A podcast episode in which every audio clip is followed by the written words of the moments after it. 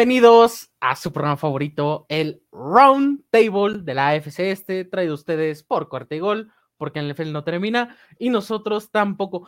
Esta semana, como solamente equipos grandes, equipos ganadores, equipos de tradición ganaron, evidentemente el chino y Emil y este el Tigrillo no pudieron asistir, pero obviamente aquí me acompaña el buen Emilio Besanilla de Bills en Cuarta y Gol.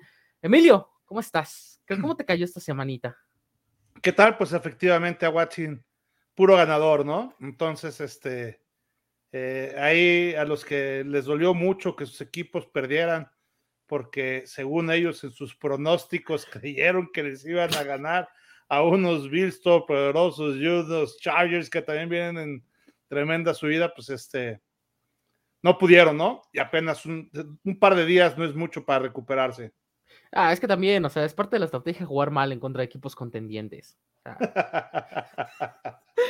porque, Emilio, ¿estás de acuerdo que esta semana fue divertida? Porque básicamente hubo un punto en la temporada, bueno, hubo un punto en la semana en la que los Pats hoy por hoy tienen creo que el 38% de entrar a playoffs. Pero hubo un punto en el que solamente si los Dolphins le ganaban a los Chargers, esa posibilidad aumentaba hasta el 80%. O sea, literalmente todo dependía de Miami. Miami ah, no hace la chamba, termina perdiendo contra un equipo de Chargers que es una mentira. Eh, los Jets, pues los Jets son los Jets, ¿no? O sea, no hay mucho que decir realmente de ellos. Si quieres, iniciamos con ese partido de Buffalo, porque, digo, o sea, una victoria que, la saca, ¿no? O sea, a final de cuentas, ganar es ganar, y en esta liga ninguna victoria es fácil, ninguna victoria es eh, menor, ¿no? Pero, no sé, ¿tú qué opinaste del partido en general? ¿Cómo viste estos Buffalo Bills? ¿Crees que son dignos representantes de ser el primer sembrado al momento de la conferencia americana. Mira, fíjate, el partido en realidad fue un partido complicado, ¿eh? No, no, no, no estaba, e, en ningún momento fue un partido dado, ni mucho menos. Este, de hecho, durante la primera mitad estuvo muy, muy, fue un duelo de defensivas, el clima no ayudó, había ráfagas de viento entre 15 y 20 millas por hora, estaba lloviendo en la primera mitad y este, creo que por ahí eh, afectó mucho a, eh, a, la parte ofensiva de los equipos, particularmente el juego aéreo de los Bills, ¿no? Eh, creo que no pudieron articular ninguno de los dos equipos la parte de la carrera. Por primera vez desde 2016, las primeras 10 posesiones de un partido este, terminan precisamente en, este, con despeje. Entonces, eso, la verdad, habla de que hubo eh, muchas dificultades, tanto de las ofensivas para poder articular y también un muy buen planteamiento de las defensivas, ¿no? Creo que las defensivas por ahí, por ahí estuvieron también muy, muy activas. El pass rush de, eh, de los Jets estaba muy activo hasta que se lesionó Williams. Eh, digo, nunca es gracias a Dios, pero más que en este caso. Este, apenas en cuarto y medio llevaba dos sacks a, Josh Allen. Entonces, eh, sí, la verdad es que estaba complicado. Para, eh, desafortunadamente para los Jets y con un poco de fortuna, insisto, para, para la parte de los Bills sale del partido, igual que Corey Davis. Y creo que a partir de ahí cambió un poquito este, el, sobre todo tanta presión hacia Josh Allen. El pass rush de los Jets se vio un poquito afectado. Contrario a lo que pasó con el pass rush de los Bills, eh, eh, por ahí un par de veces capturaron a, Mike White de una manera muy, muy fuerte, limpia pero fuerte, en las dos, en las costillas, lanzando el balón con la mano arriba. En fin, este, creo que ahí esa parte estuvo muy, muy dura. Este, White dos veces se fue a revisión, ¿no? A la revisión. La segunda vez yo estaba seguro que no regresaba, pero pues sí, efectivamente sí regresó con los hombrecitos y, jugando y jugando bien. Tuvo ocho, ocho corebacks hits, se le pagaron ocho veces. Yo estoy seguro que, por ahí este, quedó, quedó un poquito lastimado después del maltrato que le pusieron los rushers, tanto Gregory Rousseau como, como Matt Milano, este, eh, ahí con, con todo este asunto, ¿no? Entonces, Creo que bien la defensiva de la parte de los Bills. En la segunda mitad cambia un poquito, empieza, se calma la lluvia, se calma un poquito las ráfagas, se empieza a nevar. Eh, eh, entonces creo que empieza a cambiar un poquito. Conectan los Bills, conectan también los Jets y viene este, ahí la diferencia que precisamente en, en una de esos, que, la segunda vez que bueno, la primera vez, perdón, que lastiman a White, es, entra Joe Flaco y su primera jugada, pues por ahí un fumble, ¿no? Entonces, eh, ese, ese fumble fue algo importante. Y el segundo fumble también de Corey Davis, que fue cuando precisamente se lesiona. Entonces, esa también fue un fumble importante porque ya venían los Jets regresando. en la yarda 28 ya de los Bills fue cuando se provoca el fumble. Eh, esas dos jugadas fueron clave y para mí la jugada clave del partido, o una también este, de las jugadas clave que me súper fascinó, es eh, la jugada en que en cuarta y ya no sea cuarta y dos o cuarta y una, cuarta y muy poquito para avanzar, eh, en la propia yarda 39 de los Bills, hacen una jugada para ver si provocan a la defensiva de, allá de los Jets y se pone, eh, se hace el desentendido Josh Allen como que no está entendiendo bien la jugada, se pone en la parte de atrás del quarterback eh, eh, Dawson Knox, hace el hot fingiendo que está haciendo el snack y al snap y Mosley se la come completita, brinca por encima de la línea ofensiva de los, de los Bills y tlaquea a, a Knox, evidentemente mucho antes de que saliera el balón. El balón nunca salió, faltaban dos segundos para que se acabara precisamente el reloj del, para el tiempo de la jugada y este, con ese ahí eh, fuera el lugar de parte de, los Jets es que eh, avanzan y esa serie terminó precisamente con una anotación también de mucha garra de Dawson Knox. Con eso ya se separaron los Bills y eh, esa diferencia ya nunca la, lograron este, acortar la parte de los Jets, ¿no? Creo que a partir de ahí los Bills controlaron mucho más el partido. Este, eh, siempre fueron, estuvieron ahí cómodos por dos anotaciones. Y hasta que llegó la, la, verdad del cuarto cuarto, por ahí también en una jugada este, que yo no entendí cómo están en la yarda 8. De hecho, están en la yarda 8, creí que era la 9, pero revisando un poquito después, este, la, otra vez la jugada estaba en la yarda 8, faltando 1.39. Y eh, deciden en un cuarta y uno, deciden eh, y por un gol de campo en lugar de jugárselo, ¿no? Iban perdiendo efectivamente por 11 puntos, eran una jugada de 8 y otra de 3, pero lo que yo le decía precisamente en el post juego que grabé con eh, precisamente con el chino era que pues si no habías, habías podido estar solamente dos veces en todo el partido en zona roja, esta era la segunda vez precisamente que estabas en la zona roja, te había costado tanto trabajo llegar y faltaba 1.39 y además, pues entregando la pelota, pues tenías tus tres tiempos fuera, pues faltaba la parte de la ofensiva de los Bills. Era más fácil avanzar nada más, pues 40 yardas, que avanzar, o sea, es decir, dejar el balón en la yarda 40, que dejar el balón en la zona de anotación, ¿no? Entonces deciden patear en lugar de jugársela. Yo sé que, que ya te la tienes que arriesgar todo por todo, pero creo que una mala decisión de, del coach eh, ahí de Robert Sala, yo, yo me lo hubiera jugado, hubiera buscado posiblemente un primero y diez en las esquinas rápido, a soltar el balón si es que no alcanza a salir y tienes tres oportunidades para lanzar el touchdown. La verdad es que la diferencia en el reloj hubieran sido unos 4, 5, 6, 7 segundos más. No importa tanto en el sentido de que lo que necesitas es otra vez llegar a la yarda 40 en lugar de llegar a tal touchdown, ¿no? Evidentemente había que primero conectar el touchdown, después convertirlo y después llegar a la yarda 40. O sea, todo era muy complicado, pero más, más complicado es irte primero por los tres y buscar que todo lo demás suceda en un lapso de tiempo mucho más corto y sin tiempos fuera, ¿no? Que fue de hecho lo que pasó y no lo pudieron lograr. Igual, la, a ver, la defensiva de los Jets jugó un partidazo, sinceramente. O sea, la verdad es que si Quinn Willis no sale lesionado, el partido hubiera acabado rápido. O sea, eh, ese es un punto, ¿no? También Mike White, entiendo el romanticismo del Hero Bowl, ¿no? De esto de, por más que estar lesionado, salir a jugar, pero yo sinceramente no me lo hubiera jugado, ¿eh? o sea, yo creo que hubiera preferido, aunque Joe Flaco tuvo la jugada que tuvo, yo hubiera mantenido a Joe Flaco todo el partido, sinceramente, ¿eh? o sea, no, no, no me voy a arriesgar a que mi coreback titular, porque Zach Wilson pues, es el tercer coreback, ya, ya, ¿quién se acuerda del, del, este, acosador de Mills? Este, no sé, o sea, sinceramente yo me iría por esa eh, de entrada, ¿no? Y igual los Jets, no lo sé, o sea, no sé si sea un fracaso o no entrar a los playoffs, de momento están fuera de ese panorama, están como el octavo sembrado, digo, noveno sembrado más bien, y no sé, sinceramente creo que un partido trabado, eso es lo que es, básicamente, pero no, me, no, tampoco me termina de, desencantar los Jets, ¿sabes? O sea, creo que es un equipo que con Mike White tienen otra personalidad, otra esencia, se nota que el equipo lucha hasta el final y que el talento se nota en el campo, ¿no? Cuando sale Quinn Williams acaba el pass rush de los Jets. Y también concuerdo con eso, o sea, de por el touchdown, o sea, creo que de eh, cuando estás jugando un partido tan cerrado contra un rival divisional, eh, todas las cartas se juegan. O sea, en ese momento tienes que jugártela, sea como sea, e ir por la victoria, porque simple y sencillamente no tienes nada que perder. Si los Jets no se meten a playoffs, en mi manera de verlo no pasa absolutamente nada. claro, no estaba en el presupuesto de inicio.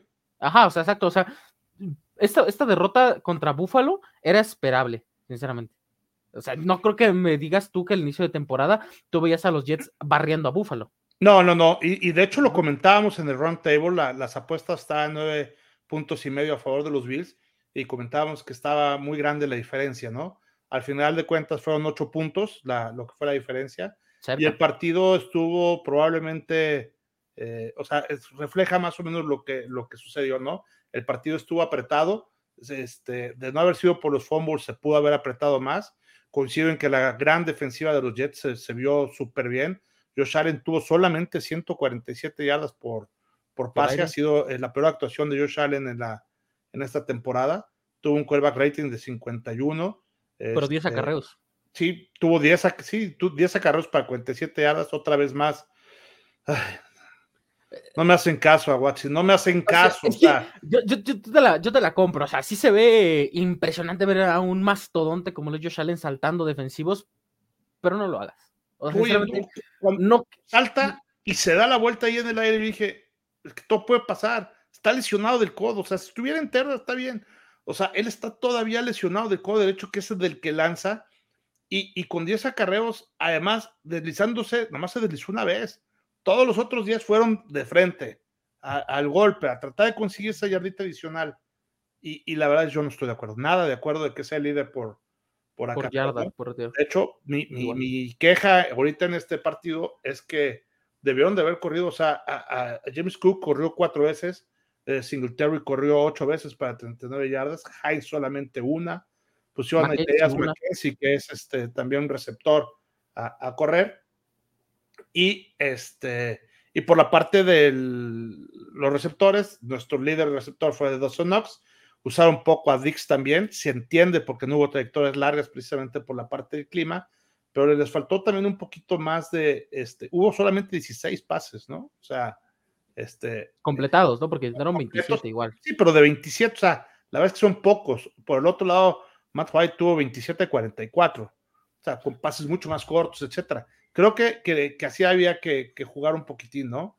Entonces, eh, otro buen juego también de Knight, que, qué buen corredor ha sido ese, esa revelación desde mi punto de vista. El caballero de la noche. Sí, yo, yo no, pues la verdad es que no lo conocía, bueno, yo creo que nadie lo conocíamos y eh, ha sido una muy grata sorpresa cuando se lesionó Carter, este, ya dijimos, pues ya, ya valió. Bryce, Hall. Perdón, Bueno, primero Carter, después Hall y después este, este, ya entró él y la verdad es que muy bien. Yo creo que eh, mis respetos para los Jets, yo creo que están haciendo las cosas bien. Es su segundo año apenas en la reconstrucción eh, y, creo que la única duda es el coreback. Todo lo demás, creo que equipo especial lo tiene suficientemente bien. La defensiva creo que es lo mejor que tienen. La ofensiva están combinando muy bien el juego aéreo con la parte del juego terrestre cuando estén todos completos. Y creo que nomás el coreback es el único que no me convence. Y de todos, yo lo platicaba desde, desde el primer día que hicimos el round table de este año. Yo les decía cuando estaban todavía en, en la pretemporada que a mí Mike White jugó toda la pretemporada. Yo les dije, me gusta este chavo la verdad es que lo veía agresivo, lo veía haciendo las cosas bien. Y en este partido a mí me terminó de gustar, sobre todo por el ímpetu, por, el, por las, este, ganas, de seguir jugando a pesar de estar tan lesionado. O sea, cuando entra Milano y le pegan, se ve que va llorando. O sea, le pegan y, se ve desencajado con los ojos, este, llorando, gritando del dolor. Sí, la verdad es que no, mis respetos para, para Mike White, ¿no? O sea, yo creo que es un estilo, bueno, no, Taylor, Taylor Heineke no ha tenido una lesión así, pero sí es un estilo Ryan Fitzpatrick, ¿no? Un, un quarterback de esos que sabe que no es un titular sólido, no es alguien, no es un primera ronda, no es el futuro de una franquicia, pero da todo en el campo y eso siempre se va a agradecer, ¿no? O sea, creo que... Esa actitud a mí me recordó, este, yo digo, son, son distintos y no quiero hacer la comparación en otra cosa más que en las ganas que le pone a, a Rotlisberger. Que no importa cómo estén, va. Yo te, yo te aseguro, o sea, no, no, ya el día de hoy no, no leí cómo estaba el reporte de los lesionados de los Jets, pero yo te aseguro que está lesionado de las costillas, que tiene costillas rotas. Probablemente, probablemente. Pero de hecho, la lesión de Josh Allen del codo también es este similar a la de a, la que tiene Josh Allen actual, digo, a la que tenía Rotlisberger cuando se retiró. Vámonos con unos comentarios, mi querido Emilio. Aquí nos dice César Rodríguez, tarde como siempre, niño. Es tarde, pero sin sueño. O sea, aquí, aquí es que ya el nuevo horario, el nuevo horario aquí de, de, de, de Watson ya es entre 9 y cuarto y 9 y media porque está trabajando, entonces. Sí, tenemos, aprecienme, van a Primero lo que deje y después lo que atonta, ¿no? No, eso no tonta, pero pues es más divertido, ¿no? Monse Jiménez, buenas noches, buenas noches. Aquí, eh, y nos dice también Elena Maya, Go Jets. Lo de Go, te lo debato, ¿eh? O sea, creo que los Jets, no sé, sinceramente el panorama se apretó otra vez. Va a ser, va a ser un cierre de temporada maravilloso. Yo creo que te voy a decir, el, cierre de la temporada de los Jets, bueno, ahorita que platiquemos después del partido, si te parece, de Miami y del de, este, del de los Pats, ya que vayamos al final, seguramente vamos a platicar de los panoramas, pero todavía los Jets pueden tener mucho en sus manos, sobre todo porque cierran con Miami, ¿no? Sí, se la juegan muchísimo. A ver si Miami, porque el siguiente partido de Miami es en contra de Buffalo, señores y señores. La división está buenísima. Eh, vámonos, nos vamos con la excepción ya, con los de jugamos mal para que los equipos se confíen contra nosotros y después ganamos el Super Bowl con Tota Bailoa, con los poderosísimos Miami Dolphins, que son el equipo que, vamos a decirlo así, o sea, es el segundo equipo de, es el equipo que jugó el primer partido de prime time esta semana. 23 a 17. Yo te lo puedo decir así, el marcador es muy engañoso. O sea, Miami no le voy a quejar el partido de Atua porque jugó del asco. Sinceramente jugó muy mal Tua bailó, muchos pases flotados, muchas decisiones cuestionables. Eh, pero sí te puedo decir que este partido lo perdió Mike McDaniel. O sea, sinceramente, yo creo que Mike McDaniel en este partido importante, partido, a ver, hablábamos el chiste, ¿no? De que Belichick es Carlo Ancelotti y, este Kingsbury es este Michele Año, ¿no? Michele Año. No puedes perder contra Brandon Staley así. Sinceramente, o sea, la verdad es de que no puedes perder un partido así. Y yo la verdad me empiezo a cuestionar estos, estos Dolphins. Siguiente partido es Buffalo. O sea, sinceramente, panorama gris yo entiendo que a lo mejor muchos lo ven como un año de reconstrucción cuando realmente estos, estos Dolphins han pagado para ser competitivos. O sea, son los Rams de este momento. O sea, trajeron a Bradley Chop, eh, trajeron también a este Jeff Wilson que le salió barato, trajeron a Tarek Hill, eh, draftearon a Jalen Waddle, tienen, confían en Tua. O sea, es un equipo que ya está listo para ganar hoy y no se puede dar el lujo de perder ese tipo de partidos. O sea, sinceramente es una interconferencia que también se juega muchísimo. O sea, los Chargers creo que están de momento sembrados, ¿no? O no, están, por, están fuera de, la, de, playoffs, ¿no? De momento en el panorama, me parece. Sí, ahorita te digo porque por aquí, este, eh, precisamente tengo, tengo mi tomo burros. Hoy por hoy están los Bengals, los Dolphins y los Patriots. Y están todavía por ahí con, con 7-6 los Chargers, los Jets, los Jaguars, los Raiders, los Browns y hasta los Steelers. Igual, igual ya sabemos que más de la mayoría de esos no van a entrar. O sea, realmente la contienda sería Jets y Chargers por ese último boleto. Y bueno, no sé qué. todos los demás, todos los demás están 5 y 8, ¿no? Ya la verdad se, se, sienten, están un poco lejos. Pero sí, eh, eh, aquí la verdad es que era, la oportunidad de los, de los Dolphins de precisamente eh, de, alguna manera amarrar, entre comillas, este, eh, algún pase siendo uno de los mejores este, comodines.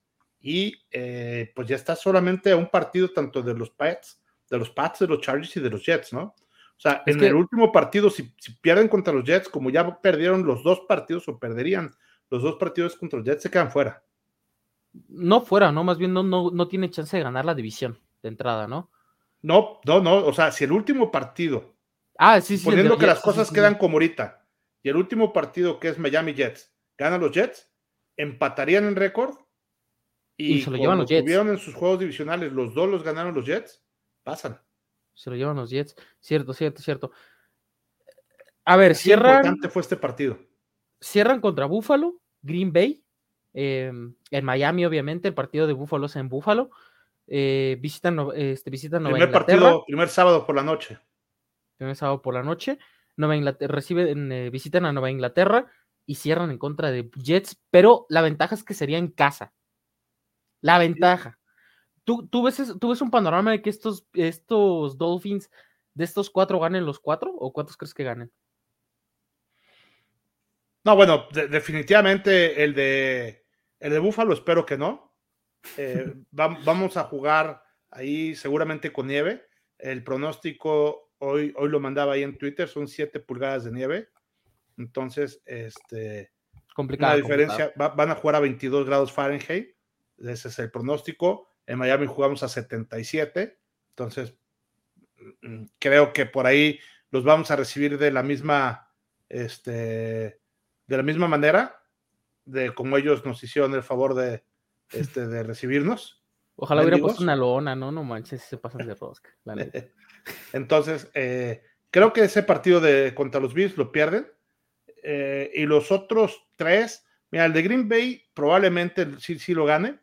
Ganable. El problema es que el primero de enero juegan contra unos Pats en donde pasaría algo similar a lo que estamos comentando con los Jets, ¿no? Están solamente a un partido los Patriotas. Lo veo un poco complicado, aunque jueguen en Foxborough. Pero el último partido contra los Jets, ese no lo veo nada fácil para Miami. También depende cómo cierre Jets. Eh, totalmente de acuerdo. O sea, yo me refiero, si, si están en la misma, es más, yo me atrevo a decir que si están en la misma circunstancia que como están hoy, es decir, que si llegan a ganar los Jets, empatan y que por el empate, el criterio es empate, sería cómo quedan entre ellos y que los dos partidos los hubiera ganado los Jets, este, yo creo que pasarían los Jets. Igual los Jets también, si nos vamos a, lo difícil del calendario, ellos tienen un calendario parejo. O sea, realmente los últimos cuatro rivales en el papel son al nivel. O sea, estás hablando de Lions, Jaguars, Seahawks y Dolphins. O sea. Exacto, yo, yo creo que ellos incluso la tienen un poquito más fácil. De, hecho, sin duda la tienen más fácil.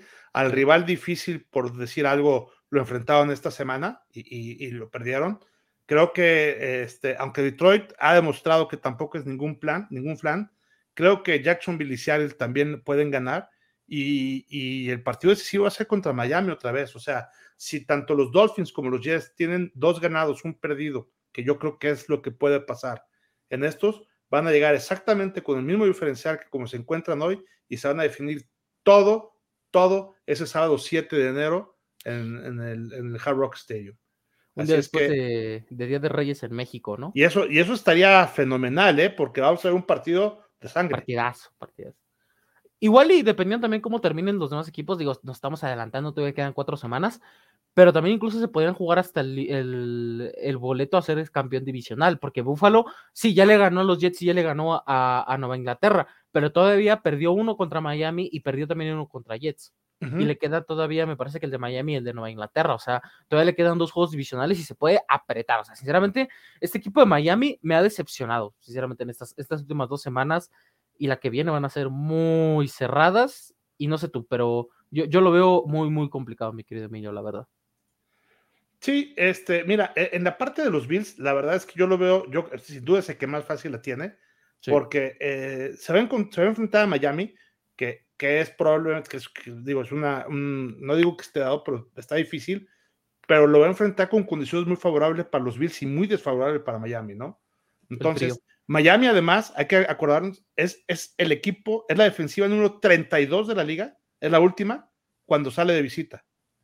Entonces, este, eh, es muy, muy malo, es la peor de la liga eh, cuando sale, insisto, de visita. Entonces, creo que los Bills por ahí sí le podemos hacer daño.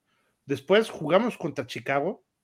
Fácil. Eh, eh, eh, el siguiente partido es contra los Bengals, que se va a ser un buen agarrón. Y, y cerramos contra Nueva Inglaterra, que va a depender también mucho qué haga Nueva Inglaterra en su calendario, pero espero que también les podamos ganar aquí en Búfalo, ¿no? Gracias. Qué detalles. Sí, ah, Nueva Inglaterra la tiene más complicada. De los cuatro, yo diría que Nueva Inglaterra tiene el peor cierre del calendario que puedas tener. O sea, digo, Raiders, que pues Josh McDaniels, digo, este, sí, Josh McDaniels de repente da la campanada, ¿no? Cincinnati, eh, Miami, pero el último es de visita y es en Búfalo. O sea, imposible. Sí, sí, sí, sin duda. En, en este caso, por ejemplo, habíamos platicado, yo creo que nosotros En los otros tres equipos de la división, yo creo que pueden tener dos ganados, un perdido, todos, incluidos los Bills, ¿no? Este, yo creo que pueden tener dos ganados, un perdido, tranquilo. Yo creo que en el caso de, de, Nueva Inglaterra puede tener tres perdidos. 1-3. 1-3 facilito probablemente. Vámonos con comentarios, Emilio, porque se nos están acumulando y aquí el chino nos regaña. Coincido con el análisis de los Jets, pero así como se presentó la temporada, este equipo debería de estar en playoffs. Luego, eh, los juegos versus Pats y el de Vikings fueron clave. Totalmente. No es el chino para que, se ponga ahora aquí también con, contigo, César, pero eh, coincido totalmente. Este par de partidos eh, fueron muy circunstanciales las derrotas de los Jets, los debieron de haber ganado los dos. Ah, pero la verdad es que sí. Este, sabíamos que iba a ser difícil, pero vamos bien. Bills, ayúdenos, ¿Ya? por favor. Se los prometo. Te lo prometo, Ojalá, eh, sería divertidísimo que, que, Miami, después de todo lo que pagó, se quede fuera de playoffs. Yo lo firmo, me encantaría. A, mí también me encantaría, y, pero que se decida en el partido este, del 7 de enero, ¿no? Eh, eh, del 6 de enero. Estaría este, fenomenal. Estaría increíble ahora. Eh, César Rodríguez también nos dice, claro que el panorama al inicio de la temporada no era de playoffs, aún así, insisto, por cómo jugaron el talento y las sorpresas de los rookies deberían de estar en postemporada. No, o sea, a ver, tampoco es sorpresa sus rookies. O sea, estamos conscientes de que los Jets tenían buenos picks y pagaron bien, o sea, no, no despreciaron su, talento. O sea, Garrett Wilson, Jeremy Johnson, Jermaine Johnson, y no me acuerdo quién fue el, que agarraron en, en, el intermedio, porque tuvieron tres. Mm, si nos ayudan en los comentarios, sería increíble. No recuerdo el tercer pick de los Jets en la primera ronda. Ah, este, Sos Garner, Sos Garner. Eh, de hecho, Garner fue el primero. Sos Garner, luego este eh, Garrett Wilson y ya después ya este Jeremy Johnson, ¿no? Y todavía en segunda ronda agregaste a un corredor que es, o sea, que sano, va a ser top 10 de la liga. Sí, pero, pero un poquito aquí creo que también lo que nos decía César es eh, siendo totalmente objetivos, nadie pensó que ahorita entrando la semana 15, eh, los Jets pudieran estar 7-6 con una posibilidad real de calificar, tan real que, que, lo que yo creo es que se van a jugar el, partido de comodín contra Miami en el último partido. O sea, y, y, si ganan ese partido, es muy, muy, muy probable que califiquen. Eh, es probable, es probable. Yo diría que ganando a la Miami ya prácticamente aseguran. Porque a, eso voy. A, eso voy. Entonces, este, por la verdad es que esto no estaba en el speech al principio de la temporada. No, y tampoco estaba como que un Mike White te tenía la pelea de playoffs, ¿no? También es como que. Bendita NFL, bendita NFL. y hablando de bendiciones, padrino, tenemos que hablar del Patriots en contra de Cardinals, Monday Night Football. Qué extraño partido, o sea, de entrada fue el partido de las lesiones a lo desgraciado. O sea, hubo un punto en el que en el juego ya habían descartado a Kyler Murray, a Devante Parker y, también a, este, a Jack Jones. Solamente de Nueva Inglaterra en el primer cuarto. Ya habían descartado a todos esos. Y se fueron sumando más y más. O sea, ridícula la cantidad de lesiones que hubo. O sea, es lamentable, pero bueno, es ridículo la cantidad de personas que se dieron lesionadas. Y la otra, ah, Ramondre Stevenson también fue descartado a medio juego. Eh, Cole McCoy, no sé tú qué pienses, pero creo que después del fumble que regresan a touchdown, el mismo Recon Macmillan, que pues aquí lo hemos criticado, de que pues era un proyecto interesante, pero que pues sinceramente no parecía, termina siendo un touchdown, el partido se pone 20 a 13 y el partido se acabó. Para mí, sinceramente. Sí, la verdad es que eh, eh, los Cardinals un, es un equipo que, insisto, bastante eh, mediocre y sin su core. El único que lo mantiene ahí más o menos activo es este, que Murray pueda hacer cosas con Hopkins, ¿no? Correcto. Entonces, si ya no está Murray, pues le quitaste el 60% del equipo o, más. Entonces, este, para mí ese, ese hecho fue también eh, fundamental. Eh, si de por sí los Cardinals no traen mucho, sin, sin Murray, pues no traen nada, ¿no? Ah, es que yo también insisto que es un roster muy cargado, pero a los titulares y a los playmakers, o sea, no tienen ni siquiera líneas ofensivos. Josh Uche tuvo un partido de tres sacks. O sea, un, jugador de tercera ronda de hace tres años que llevaba acumuladas, te, vas a asustar, Emilio. Solamente en estos últimos partidos tenía ya 10 capturas, en los últimos cuatro por ahí. promediaba creo que 2.5 capturas por partido en esos últimos encuentros. En los últimos dos años, cuatro capturas. O sea, es una brutalidad el subidón que dio este jugador, pero también esa línea ofensiva era malísima. Recuerdo varias jugadas en las que eh, a este Johnson lo tenía en el suelo cada snap. O sea, así de ridícula fue. Y también tenemos que decirlo, hubo seis sacks en la defensiva de los Pats que jugaron muy, muy bien. Matt Judon, a este punto de la temporada yo no creo que lo va a ganar, pero me encantaría que estuviera nominado al novato, al defensivo del año. Sinceramente, o sea, jugadorazo por donde se le vea, la mejor inversión que ha hecho Bill Belichick en los últimos 10 años, probablemente. Sí, a, mí también me gusta mucho. Jugadorazo también. Y los Pats vuelven a hacerla con Pierre Strong y Kevin Harris. O sea, inclusive está, chistosa la numeración, ¿no? O sea, Pierre Strong es 35, Kevin Harris el 36, eh, Demian Harris el 37 y el 38 es Ramón Stevenson. Van ahí en, en hilerita, pero ahí entre el más viejo al más joven, ¿no? o sea, está rarísimo. Y también quiero destacar a otro jugador que es otro M. Jones, porque los Pats tienen como, tienen una obsesión últimamente con los Jones. Este, Marcus Jones, un animal, o sea, una intercepción, tuvo también un acarreo, digo, este, tuvo una recepción y todavía regresó patadas, o sea, jugadorazo completo, aunque sí ya en, las recientes este, últimas entrevistas que tuvieron del equipo, eh, ya dijo que el desgaste, la fatiga es real. Aquí yo te pregunto, Emilio, la clase de novatos de Nueva Inglaterra muy subestimada, sinceramente. O sea, Cole Strange de primera ronda, jugando bien, no ha permitido sacks en los últimos tres partidos, ni siquiera presiones, o sea, así de importante ha sido. Y eso que la, línea ofensiva está parchada ahorita. Eh, los dos corredores, Juan Thornton, que pues por ahí ha dado destellos, un par de touchdowns en su debut, y y Jack Jones y Marcus Jones. O sea, ¿tú crees que esta clase de novatos le alcanza a Nueva Inglaterra para meterse a la postemporada o, o, Matt Patricia nos va a sabotear? No, no, mira, la, verdad es que eh, sin duda la, eh, en la parte del, nivel de, los novatos es buena, pero para entrar a playoffs necesitas algo más que novatos, ¿no? O sea, necesitas precisamente quién, quién esté dándole soporte al equipo.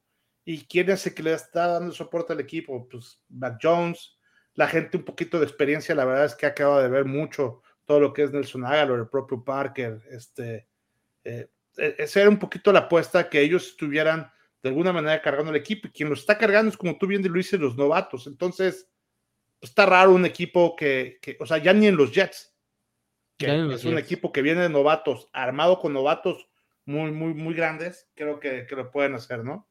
A mí nos dice César Rodríguez los, este, eh, Sos Garner, Garrett Wilson, Jermaine Johnson y Bryce Hall. Que si Bryce Hall no se lesionaba, imagínate esto, ¿eh? o sea, los Jets pudieron, pudieron haber tenido al novato defensivo del año, Sos Garner, y al novato ofensivo del año, Bryce Hall. Y, yo, y yo creo que sí son, ¿eh? O sea. No, pero Bryce Hall está lesionado. no, bueno, por eso, o sea, si hubieran sido, pues. Sí, sinceramente sí tenían posibilidades altas de poder haber sido. Y, eh, bueno, ya lo habíamos comentado desde el draft, tuvieron ahí un draft brutal, ¿no? Y este, y yo creo que la crítica a Belichick en el, en el tema de estos rookies no tanto es la, la, calidad que tuvieron, sino la ronda en la que pudieron haber escogido su, eh, su primera selección, ¿no? O sea, esa primera selección, si lo hubieran, seguramente hubiera estado libre todavía la tercera o a la segunda. Sí. Cole Strange, bueno, también los Rams digo, a McVeigh le encantaría tener al chico de sexta ronda, ¿no? Que, que, criticó en rueda de prensa, porque digo, los Rams son un desastre, pero no sé, sinceramente tampoco, tampoco digo, el draft lo, lo hizo por primera vez en su carrera. Eh, Matt Grew, que es un em, scout que fue ascendido recientemente, Bill Belichick confesó que le, le cedió, o sea, básicamente él tomó todas las decisiones en el draft no es por quitarle mérito a Bill Belichick, simplemente. Pero yo creo que aceptó la primera ronda, ¿no? Probablemente la primera la hizo. Esa sí está muy cabildeada. Sí. Todo lo demás no lo dudo. Sí, lo demás yo creo que excelente trabajo. Excelente trabajo de, de Grown, que encontró una clase de novato sólida. Igual y Mac Jones, te puedo decir que no jugó mal, pero sí se nota muchísimo que Matt Patricia le, le está tirando con todo. ¿eh? O sea, todos esos pases pantalla, todas esas jugadas en las que Mac, eh, me encantó, no sé si viste ese acarreo en el que Mac se quita como a tres defensivos, o sea, se ve bien Lamar, Lamar Jackson, todo el rollo, para conseguir dos yardas. O sea, se ve espectacular, Dios, o sea, te juro que fue, fue algo hermoso de ver en la pantalla, pero o sea, de ahí en más creo que Mac también está haciendo lo suyo, o sea, está moviendo esta ofensiva como puede y como se, se pueda, o sea, sinceramente eso es lo importante. Y tomando en cuenta que no estaba eh, Jacoby Myers y no estaba Nelson de este, Devante Parker, que son tus dos armas principales, y tampoco estaba Ramondre Stevenson, o sea, creo que el trabajo que está haciendo Mac pese al coordinador defensivo, ofensivo, pues es aceptable, o sea, tampoco vamos a decir que es MVP, sinceramente. En esta, en esta, aquí no somos mentirosos, aquí, pues no. Pero no, no, no, no, no sé. Sinceramente, a mí no me preocuparía tanto este equipo de Nueva Inglaterra, la verdad. O sea, creo que le queda un calendario muy difícil. Pero si tú me dices hoy por hoy si los veo en playoffs, es probable. Sí, o sea, es pues, como.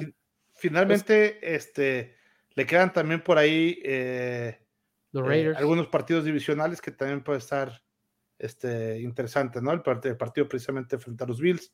Pero sí, se ve un poquito más complicado este, su calendario, ¿eh? Tiene, tiene tres equipos complicados y uno, el que no está tan complicado, pues es un equipo ahí medio, pues, medio gitano, que así como puede pasar por encima de él, pues puede despertar, porque también tiene un buen roster, ¿no? Este, la parte de los Raiders. Sí, o sea, tampoco es un desastre los Raiders como se cree, o sea, sí tienen un equipazo. Digo, si hablamos muy bien de Matt Judon, Matt Crosby está teniendo una temporada o sea, una animalada lo que está haciendo Ese 98 es una bestia. Ojalá llegara a los patas siguiente temporada. No, me imagino Matt Judon de un lado, Matt Crosby del otro, sería, sería brutal, ¿no? Pero bueno, los sueños no se cumplen, ¿no? No todos son Bill O'Brien. Que por cierto, ojalá Bill O'Brien regrese la próxima temporada. Pero bueno, ¿qué más te gustaría destacar, o sea, de esta, de esta semana en general de la división? O sea, ¿sigues pensando que es la división de la muerte? Porque yo creo que sí, ¿eh? O sea, yo puedo ver a los cuatro fácil metidos en playoffs. Pues bueno, yo, yo creo que eh, eh, la división también, la propia división este de, de, la Nacional, está en una división interesante. Y las dos este, ¿no? Yo creo que son las, este, están relativamente similar, ¿no? Ambas con, bueno, ahorita no sé cómo esté, déjame ver la, la división es también de ahí, este, de la, nacional, porque la nuestra todos son, este, tiene puro récord eh, ganador, ¿no? Y sí, la de en la NFC nada más. También, bueno. Todos, todos, e, este, Filadelfia 12-1, Dallas 10-3, Washington 7-5 y los Giants 7-5 también. Sí, son los, dos únicos eh, divisiones que todos los equipos tienen récord ganador, ¿no? Entonces, pues eso te habla eh, también de la, parte de la competitividad de los equipos de, esas, de este par de divisiones este, tanto de la conferencia americana como de la nacional. Y también te habla del nivel de los corebacks, ¿no? O sea, los que tienen al peor coreback de la división van sotaneros casi casi, ¿no? O sea, estamos hablando de Mike White y Mac Jones, que están sótano. Y también estás hablando de que en el otro lado está Tyler Heineke y está Daniel Jones. Que bueno, Heineke es mejor que Daniel Jones. Así, así de triste es la vida de los Giants. Pero bueno, vámonos con los pronósticos, Emilio, porque la verdad es que la semana que viene va a estar buenísima. No, no, no vamos a destacar aquí el chisme que tienen este Vines Joseph, que con Matt Patricia, no sé si viste ese, ese chismecito, que en la rueda de prensa Van Joseph la tiró, o sea, les dijo, pues su sistema ofensivo es como si lo mandara un defensivo, o sea, sí, es una basura, casi casi lo dijo, y fue humillado por Matt Patricia. Así de triste es la vida en la NFL. Pero bueno, eso es chisme de otro, de otro episodio, ¿no? Buffalo recibe a los Miami Dolphins, a los Dolphins, padrino. Esta mentira llamada Miami es victoria de Buffalo. Sí, yo, digo, eh, la verdad es que este partido lo recibimos con una sed de mucha venganza, ¿no? Eh, los, los, Dolphins nos trataron muy mal allá en Miami y la verdad es que les queremos hacer esta visita recíproca para que también así como nosotros sentimos el calor eh, de estar en la banca sin sombra, pues que ellos también sientan el frío de, estar en, la banca también sin, sin techo que los cobije, ¿no?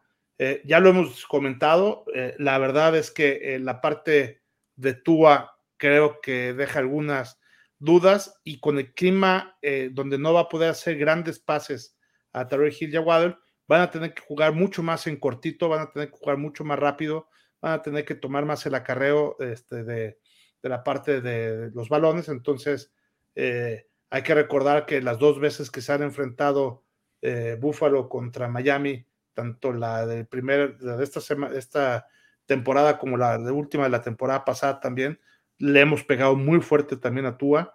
Entonces, eh, vamos a ver de qué manera eh, sale también este, Tua al campo, si no sale con un poquito de miedo de, este, con, con, esa parte, además después de ver el domingo cómo le fue precisamente a White, con golpes muy fuertes, este, muy limpios también, dicho sea de paso. ¿eh? Este, con el puro hombro, pues pegándoles este, de manera fuerte y nada de golpes tardíos, ni mucho menos, ¿no? Entonces, eh, creo que el frío va a tener afectaciones importantes con Miami. Creo que la localidad va a pesar y creo que la defensiva de Miami va a seguir siendo mala conforme al récord que tiene después de estas 15 semanas, siendo la peor de la liga cuando visita. Veo una victoria de Búfalo, este, no, no muy grande, porque tampoco creo que por la parte del clima vaya a haber muchos puntos, pero sí creo que, que va a ser un partido que Búfalo va a ganar de principio a fin. Sí, o sea, Josh Boyer es una completa mentira. O sea, yo no me la trago de que juegan mal para ganarle a Búfalo. Sería, sería lo más extraño. O sea, sinceramente. No, hombre, claro que no. El tigrillo, el tigrillo va a estar. O sea, el siguiente run table, si los Dolphins dominan a la defensiva a estos. Eh, a estos Bills, te lo juro, eh. O sea, va a ser. No, no, yo no me presento como él no se presentó hoy. Yo tampoco me entro, eh. O sea, la verdad es que va a ser insoportable. Partidazo, señores y señores. El hijo eh, contra el padre. Obviamente tenemos que hablar del Pats en contra de Riders. Eh, ¿Es victoria de Nueva Inglaterra, sí o no? O sea, sinceramente, la línea ofensiva está hecha un desastre. Max Crosby, un animal. Ya no tienen a Yannick Ngakwe, me parece. O sea, no sé, ¿tú cómo lo ves? yo creo que Nueva Inglaterra podría ganar. Podría pasar. Yo, creo que los Raiders prácticamente ya están despedidos de esta temporada, ¿no? O sea, eh, eh, aunque por ahí todavía matemáticamente tiene posibilidades, si ellos ganan todos sus partidos y todos los demás pierden sus partidos, eh, creo que, prácticamente están fuera. Así es que todo lo contrario de New England, ¿no? New England todavía depende de ellos para poder este, estar dentro. De hecho, hoy, como ya lo comentábamos, estuvieran dentro se terminara la temporada. Entonces, creo que con ese ingrediente especial es el partido de los cuatro que le quedan que yo veo que puede ganar de Inglaterra. Sí, vámonos con los Pats, vámonos con nosotros, vamos a confiar. No lo sé, pero va, a ser muy divertida esta semana. Y el mejor partido de toda la jornada tiene que ser el, Jets en contra de Lions. O sea, poder a poder. La mejor ofensiva en las últimas semanas, que es la de los Detroit Lions, Amon Razan Brown, eh, DJ Shark, el velocista Escarlata Wilson, eh, Williams, no, no, ¿cómo se llame? Este, de Andre Swift, y el poderosísimo MVP Jared Goff en contra de probablemente la mejor defensiva de la NFL, que es la de los New York Jets. Qué partidazo, o sea, sinceramente es el mejor partido. Yo, yo, yo hubiera pedido que este fuera el partido de Sunday Night Football y no que quitaran el Raiders en contra de Pats, que ese era originalmente el Sunday Night Football.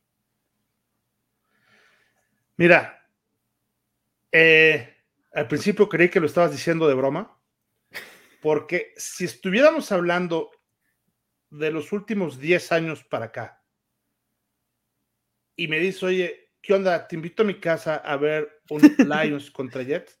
Te digo, no, gracias, porque tengo sueño, ¿no? O sea, prefiero dormir o prefiero hacer lo que sea. O sea, e, e, ese partido no lo vería nunca.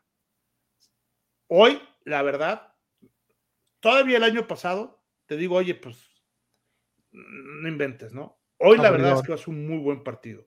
Este, coincido en que, en que se va a enfrentar un muy buen ataque, que es, que es un ataque que viene también reconstruyendo el ataque de, de los Lions. Ya lo vimos contra el partido de, contra el equipo de Minnesota que le ganaron a los Vikings la semana pasada, eh, que venían también jugando muy, muy bien. Entonces, o bueno, venían jugando más o menos regular, pero con muy buenos resultados. Este, van a jugar en, allá en, en el MetLife, juegan en Nueva York bueno, en New Jersey. Entonces, hijo, la verdad es que este partido es de pronóstico reservado. Eh, creo que va a estar muy parejo. Eh, híjole, creo que lo puede ganar, que lo puede ganar Detroit básicamente por las lesiones que tienen los Jets. Pero nada más porque me estás obligando a que me vaya con alguien. Va a ser por menos de dos puntos este, el que vaya a ganar va, a ganar el que menos errores cometa. No, pueden cometer los Jets los errores que cometieron en el partido contra los Bills. eh, va a estar sumamente parejo y cualquiera de los dos puede ganar. ¿eh? Si me inclino por uno, tendrá que ser por, por Detroit, básicamente por las lesiones, pero, pero está muy, muy parejo. Yo, este también es un juego de ajedrez, o sea, es como, no sé, ¿qué, qué, te, puedo, qué te puedo decir? Eh, Ten Hag en contra de José Mourinho, ¿no? O sea, Mourinho siendo Robert Sala y Ten Hag siendo Dan Campbell, ¿no? Yo, me la jugaría, yo, yo, diría que van a ganar los Jets, pero porque Robert Sala, Robert Sala me parece mejor head coach. O sea, creo que tiene un matchup más favorable. Si tenemos que guiarnos por ese juego de ajedrez, por quién es mejor en su área, Robert Sala es mejor en su área que es la defensiva. Sinceramente. Sí, ahora, eh, ¿tú sabes si va a jugar a Williams o no? Este, Quinn Williams, me parece que no. Pero, o sea, de todos modos, ¿qué, te, qué te preocuparía? O sea, sinceramente, a ver, tienes a, a Shaq Lawson, bueno, a, algunos de los Lawson, porque pues ya quién sabe cuántos Lawson han tenido los Jets. Este, tienes a Jermaine Johnson, tienes también a, Sheldon Rankins. O sea, es un equipazo. La línea defensiva de los Jets es probablemente de las mejores. Tienes a John Franklin Myers, que es un jugadorazo también. O sea, es una animalada lo que tiene en la línea defensiva claro, obviamente, pues del otro lado tienes a probablemente uno de los mejores eh, tackles, ¿no? Que es Penny Sewell, tienes a Taylor Decker, eh, tienes de algunos de los mejores centros de la liga, o sea. No, va a estar, va a estar muy bueno. Este partido hay que verlo. Hay que verlo a las 12 del día. Este, Insisto. En Inglaterra es a las 3, así es que eh, todos podemos ver todos los partidos de la división sin, sin ningún pretexto, ¿no? Los Bills juegan el sábado por la noche y ya como lo dijimos ahorita, los Jets juegan a las 12 y los Pats juegan a las 3, así es que. Partidazos. Hay que aventarnos los tres. Y los tres van a estar buenos, ¿eh? Sí, vamos, vámonos con esa. Entonces, creo que hasta aquí estamos bastante de acuerdo, ¿no? Búfalo, eh, Nueva Inglaterra, porque pues si no lo ganan, yo se los juro, eh, o sea, no sé cómo, pero me voy afuera de la casa de Matt Patricia y se la quemo o hago algo brutal, porque en serio va a ser un insulto no ganarle a estos Raiders. Eh, en el juego de, Jets en contra de Lions, pues divididos, pero yo voy con Jets, tú irás con los Lions, ¿no? Pero coincidimos en que estará parejo y podrá ser de cualquiera de los dos. Es que en serio es un partidazo, o sea, viendo la semana, es probablemente el partido más divertido que vamos a ver, ¿eh? O sea, va a ser un deleite, va a ser un deleite ver este Jets en contra de Lions. Pero bueno, mi querido Emilio, llegamos al final de este bonito episodio porque pues no está aquí el chino y ni, ni Tiger, ¿no? Para sacarnos aquí sus Biblias de que Josh Boy, Mike White, todo ese drama que trae, ¿no? Pues, es el primer round table que vamos a terminar a tiempo, porque, pues, como dices, Tigrillo no se ha de suelta leyendo el Evangelio, ni el chino defendiéndose, así es que. no se preocupen, la siguiente semana ya vamos a traerlos al, buen, al buen chino y al buen Tiger, ¿no? Mi querido Emilio, ¿dónde te podemos escuchar? ¿Dónde te podemos encontrar para, por si pierden los Bills, hacerte burla? por si pierden los por si pierden los Dolphins, pues nada, ¿no? Saber de quién nos tenemos que esconder en Twitter. Perfecto, pues bueno, eh, en YouTube me pueden encontrar eh, como el show del Búfalo Mojado, en Twitter eh, como Cuarto Gold Bills, 4TA y Gold Bills, y en, sus plataformas de podcast, ya saben, Spotify o en, en el iPodcast de iPhone, en Bills en Cuarto y. Y en Facebook, TikTok e Instagram nos pueden encontrar en la página oficial de Cuartigol. Por ahí hacemos cápsulas también para de cinco minutos para explicar cómo nos fue el partido pasado y cómo vemos la previa, un breve resumen de cómo vemos la previa del próximo partido de los Bills.